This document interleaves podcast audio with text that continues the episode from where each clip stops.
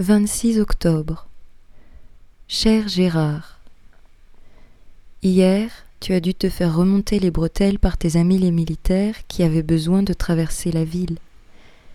Tes blocs de béton, Gérard. Quand même, on voudrait te remercier pour le parking. Ici, on est beaucoup à penser que c'est plus sympa sans les voitures.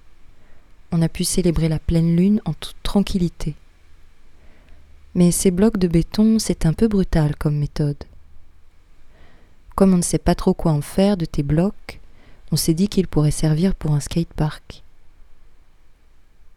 On est un peu étonné que tu ne sois pas encore venu profiter du nouveau stade. On te sait pourtant fervent supporter de foot. Comme tu n'as pas encore construit de quoi s'asseoir, on a refait le gradin qui sert pour les agoras. L'agora qui a été détruite par tes amis du gang des tronçonneurs. D'ailleurs, c'est pas chic de ta part d'avoir dénoncé Olivier de la préfecture. Mais on ne t'en veut pas. On comprend que c'est compliqué pour toi.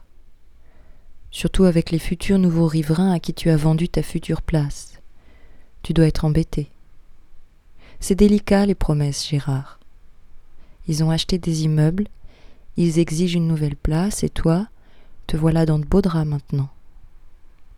On voulait aussi te dire il n'y a pas que des riverains sur la place.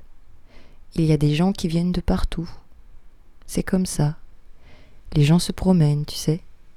Ils marchent, ils se déplacent, ils voyagent, comme toi et tes amis. Tu ne vas quand même pas abandonner la plus grande place de la ville à une poignée de riverains. Au fait, ce n'est que le début des ennuis, Gérard.